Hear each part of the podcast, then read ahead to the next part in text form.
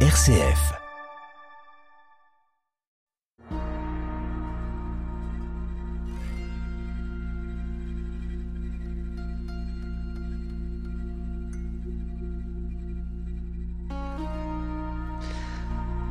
Bonjour et bienvenue dans cette émission dédiée au Père de l'Église. Depuis euh, quelques semaines, nous découvrons les l'île des Saints et tous les moines évêques qui s'y sont succédés. Nous avons découvert la figure d'Honora, d'Hilaire, de Salvien de Marseille. Aujourd'hui, nous découvrons la figure de Eucher qui deviendra évêque de Lyon et aussi celle de Vincent de Lérins. À l'écoute des Pères, l'émission Guerre CF sur les Pères de l'Église avec Jean Charmois, orthodoxe.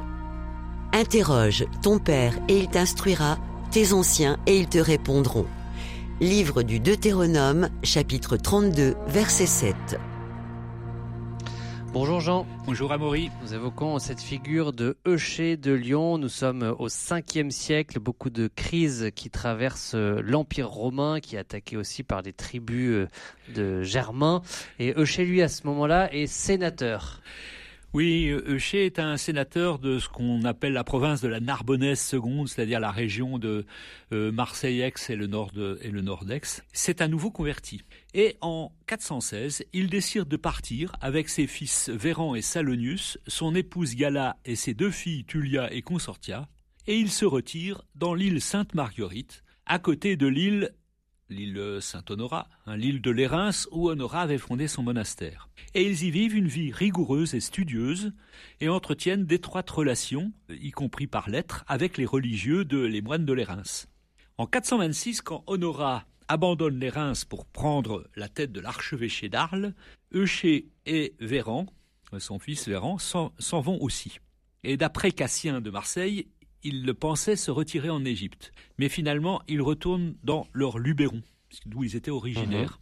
Euh, son dernier fils, qui venait, venait de naître, très jeune Salonius, est amené par son père et son frère à Lérins, où il est pris en charge et éduqué par les moines Vincent, dont on parlera tout à l'heure, et Salvien, dont on a parlé précédemment. Salonius deviendra, vers 440, évêque de Genève. Alors, le, son frère Véran, donc le fils de, de, se retire dans les Alpes-Maritimes, au cœur de la vallée du Loup, où il fonde un monastère qui portera ensuite son nom.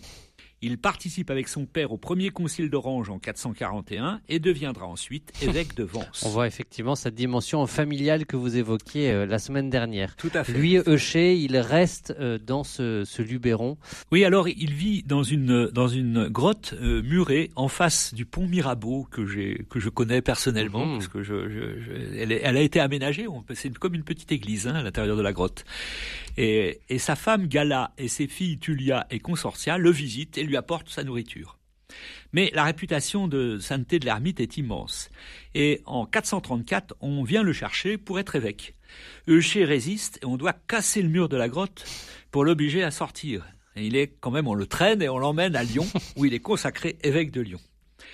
Mais il n'oublie pas sa famille. À son arrivée à Lyon, son premier souci, c'est d'écrire à sa fille Tullia pour lui dire d'aller dans la grotte à sa place. Et il lui dit, si tu veux pas me déplaire, commence par te tondre la tête et décide de mener une vie de recluse sur nos terres, près de la Durance, car telle est la volonté de notre Seigneur. Et sur ses ordres aussi, sa seconde fille Consortia se retire à- près du village de l'Escale, dans les Alpes provençales, à Mocton. Elle fait bâtir une église consacrée à Étienne, le premier martyr, et un hôpital, et elle s'y éteint en odeur de sainteté, fut inhumée dans un sarcophage percé d'un trou, qui permettait aux fidèles d'y glisser un bras pour toucher ses reliques. Ses restes furent tr- transportés à Cluny ensuite, et à Aix-en-Provence, on l'honorait comme une thaumaturge protégeant de la peste. Et la première, elle avait obéi à son père? Alors Tulle, la première, et, et qui donna son nom à Sainte Tulle, hein, qu'on connaît bien, à côté de Manosque, un visage, euh, donc, euh, elle est décédée peu après sa claustration, à sa claustration dans la grotte, et elle fut ensevelie dans une crypte rupestre sur un site appelé Sainte Tulle. Et elle est aussi honorée comme une sainte protégeant la peste à Cucuron. Et leur frère Véran, aussi, a eu l'honneur de donner son nom à quelques villages. Et leur mère. Et Gala, leur mère, prit le voile à, à Valence. Originaire des baronnies, elle donna son nom à Sainte-Jalle, site qu'elle aurait débarrassé de la présence des barbares alains. Et il y fut enseveli sur l'emplacement d'un ancien temple de Jupiter dans une église consacrée à Saint-Étienne, devenue Notre-Dame du Beauvoir. Bon, belle histoire euh, de famille. Belle histoire. Alors, il, euh, il a écrit notamment euh, une éloge, sur l'éloge du désert euh, adressé à Hilaire dont on a parlé. Oui, c'est un très bel, euh, c'est un très bel ouvrage. Alors le désert, euh, le désert, c'est pas le désert d'Égypte, c'est le désert de l'Érins. Et il dit Je ne me tromperai pas donc en disant que le désert est le temple incirconscrit de notre Dieu. Oui, puisqu'il est certain que Dieu habite dans le silence. Il faut croire qu'il se plaît dans la retraite. C'est là que souvent il est offert à la vue de ses saints, et que grâce à la médiation du lieu, il n'a pas dédaigné de rencontrer l'homme. C'est au désert que Moïse, le visage rayonnant de gloire, voit Dieu. C'est au désert qu'Élie, craignant d'apercevoir Dieu, se couvre le visage. Et bien que Dieu aille partout comme chez lui et ne soit absent nulle part, il est permis de penser, toutefois, qu'il daigne visiter plus spécialement le désert, comme il se réserve le ciel. Pour Il- lui, là, Dieu est présent au désert. Dieu est présent au désert et on raconte que quelqu'un à qui un autre demandait où il croyait que Dieu se trouve répondit Je vais t'y conduire, donne-toi la peine de me suivre.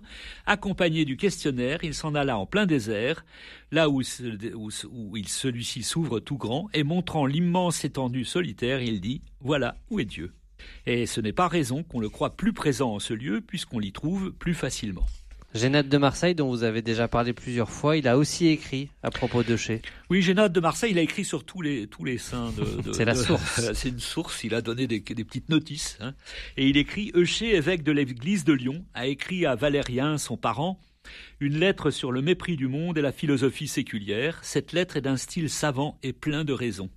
Il a adressé à ses fils Salonius et Véran, plus tard évêque, des explications sur toutes les obscurités des saintes écritures et resserrant dans un style plus concis, concis quelques opuscules écrits plus en détail, détail par Cassien, il en fit un volume et composa d'autres choses nécessaires aux études, tant ecclésiastiques que monastiques. Donc un, un bel héritage. On évoque la figure de Vincent de Lérins?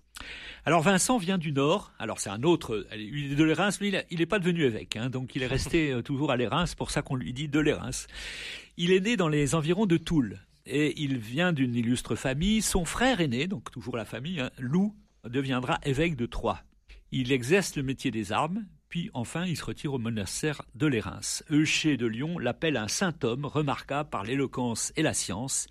Il est mort vers 448 Pourquoi est-ce qu'il est connu, euh, Vincent de Lérins? À part un ouvrage majeur, un petit traité, rédigé euh, en 434, le Commonitorium, l'aide-mémoire, sous un pseudo, hein, puisque le, traité est, sous le nom de Peregrinus, où il énonce les critères qui permettent de savoir si une doctrine est orthodoxe ou hétérodoxe. Et cet ouvrage va être fortement analysé et utilisé en Occident dans les débats religieux à compter de la Réforme et jusqu'au Concile Vatican II. Donc, Génade de Marseille, dans sa notice euh, sur Vincent, évoque la rédaction de cet ouvrage.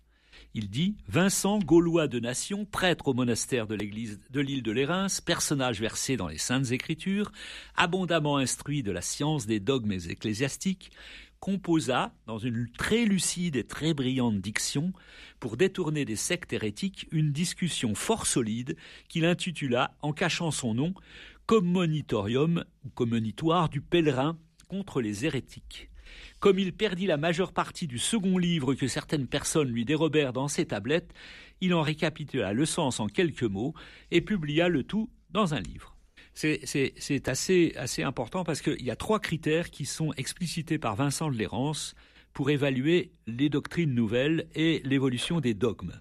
Alors premièrement, si on ne peut pas s'en remettre uniquement aux Saintes Écritures parce qu'elles sont nombreuses et divergentes les interprétations qu'on en tire dans les différents courants théologiques. Donc on doit s'attacher aux doctrines enseignées partout, toujours et par tous, à l'intérieur de l'Église. Quod ubique, quod semper, quod ab omnibus. Ça, c'est le, le, premier critère. Le, le, critère qui reste. Et la vraie doctrine est donc dans l'unité, dans la, le, le, temps et l'espace. Mmh. Deuxièmement, il faut vérifier la cohérence du progrès dans la foi. Il écrit Il faut donc que croisse et progresse beaucoup l'intelligence, la connaissance, la sagesse de chacun des chrétiens et de tous, celle de l'individu comme celle de l'Église entière, au cours des siècles et des générations, pourvu qu'elle croisse, selon leur genre propre, c'est-à-dire dans le même sens, selon le même dogme et la même pensée. Donc Vincent n'impose pas la répétition mais il dit la compréhension et l'expression du dogme peuvent évoluer. Mais il faut que ça soit de manière organique, comme un être vivant qui évolue. Et donc la doctrine doit rester fondamentalement la même, et elle, elle évolue dans le même sens et dans la même pensée. Et enfin, troisièmement, il faut lire les Écritures dans la tradition de l'Église. Le canon divin, dit-il, doit être interprété selon les traditions de l'Église universelle et les règles du dogme catholique. Donc trois critères pour euh, distinguer ce qui est du ressort de l'hérésie ou de la foi orthodoxe.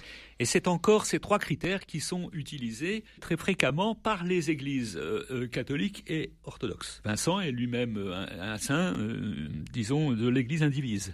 Et ces considérations sur la tradition et le développement dogmatique visent aussi bon, à dénoncer une doctrine d'un adversaire prestigieux mais qui est jamais désigné, qui n'est autre qu'Augustin parce qu'on va voir que euh, les Reims et Augustin, c'est pas tout à fait, euh, tout à fait la même pensée.